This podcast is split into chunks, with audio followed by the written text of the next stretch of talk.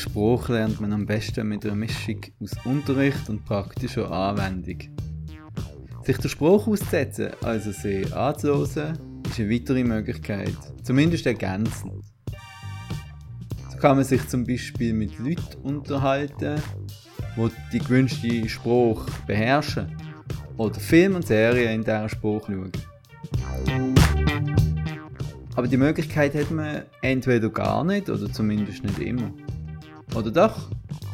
Lasst mir euch den Podcast vorstellen, von dem ich den Namen noch nicht sagen will, weil man weiß ja nie, ob man irgendwann will ändern Hier könnt ihr eure Ohren an den Dialekt der Rheinbewohner und Bewohnerinnen in der Nordwestschweiz gewöhnen.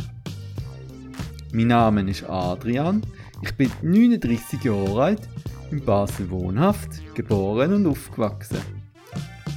Ich schwätze nicht das 200 Jahre alte Baseldeutsch, wo an der Basler Fasnacht so forciert wird und von dem alle gebürtigen Basler und Baslerinnen so dienen, als würden sie es beherrschen. Das tut nämlich fast niemand. Außer auch, der See ist 100 Jahre alt oder so. Ich schwätze nicht Baseldeutsch, sondern Baseldeutsch. Wie alle anderen auch. Ein Schweizer Dialekt zu lernen ist alles andere als ein Kinderspiel. Die offizielle Sprache der Deutschschweizer und Schweizerinnen ist Deutsch, nicht Schweizerdeutsch. Das heisst, die Sprache, die man auf der Straße hört, ist nicht die gleiche wie die, die man überall liest und schreibt. Darüber hinaus hat auch noch jeder Kanton eigene Dialekt.